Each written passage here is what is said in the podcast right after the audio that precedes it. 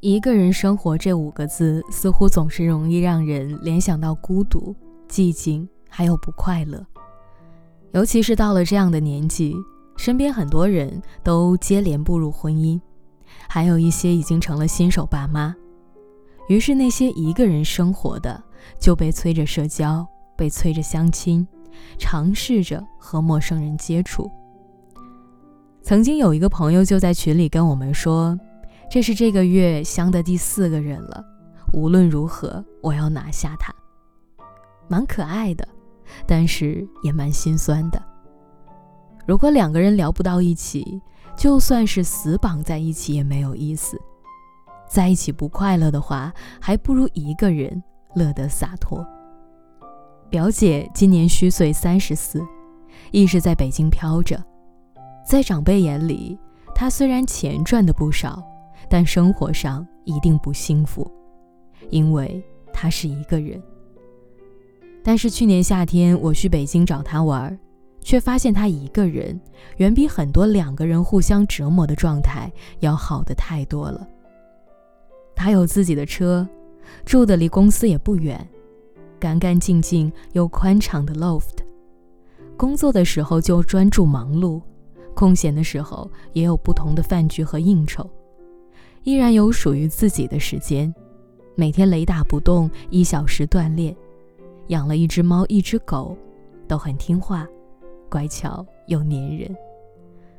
也会纠结中午吃什么，晚上吃什么，但他只需要考虑自己的想法就可以了，不需要担心这句话说出去对方会不会不开心，也不必为了谁去做自己不喜欢的事情。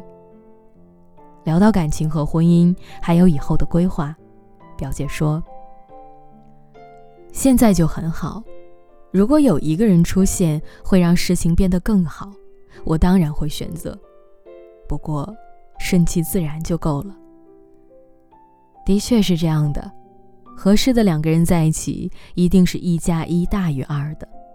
难过，因为有人倾诉而减半；快乐，因为有人分享而加倍。”这才是感情的意义啊！其实一个人并没有那么可怕，毕竟你无论跟谁在一起，都得首先照顾好自己，首先好好爱自己。所以，对于很多乐于孤独的人来说，一个人意味着只要你愿意，你就可以成为任何你想要成为的人。步入社会独自生活以后，不管你情愿与否，我们其实都是被生活推着往前走的。每天重复着喜欢或者不喜欢的事情，重复着麻木或者意外的生活，快乐会变得没那么容易。有时候甚至想不起上一次开怀大笑是在什么时候了。你发现了吗？我们都变得越来越焦虑了。一个人五分钟不回消息，一顿饭十分钟还没上桌，一辆车在前面开得慢了些，我们都容易焦虑。在这样的时候，其实越该把心静下来，在自己的时间里去寻找生活的初衷。所以，就像知乎里的一个问题：为什么你更愿意一个人生活呢？有网友这样回答说。不用担心为了照顾彼此的情绪而拘谨聊天，不用纠结想吃的东西不统一是否需要迁就，也不用担心衣服没晾，或者早上起太早打扰到别人。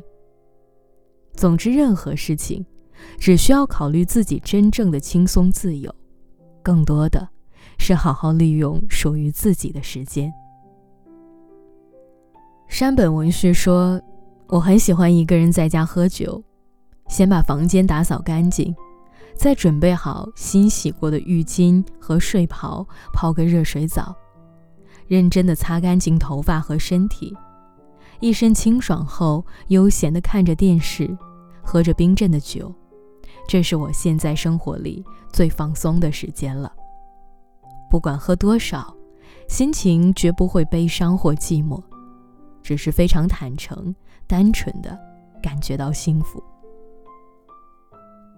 生活不就是要跟随自己的心去感受快乐，获得幸福吗？所有心事不必隐藏，所有情绪都有出口，放松又自由的过每一天。这一生行色匆匆，其实我们一个人的时间真的很少，而往往取悦自己，也是在这样一个人的时间里。有几天我很想吃火锅，最开始和工作伙伴一起去，后来和朋友一起去，总觉得并不对。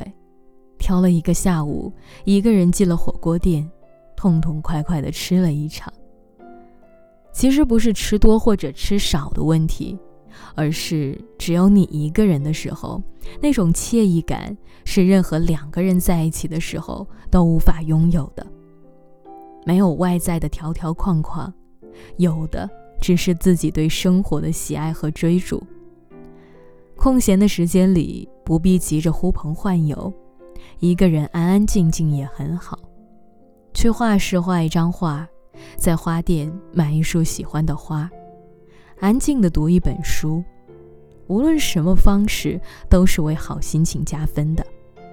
适应独处与自我和解，才能更好的面对生活，和更多的人相处。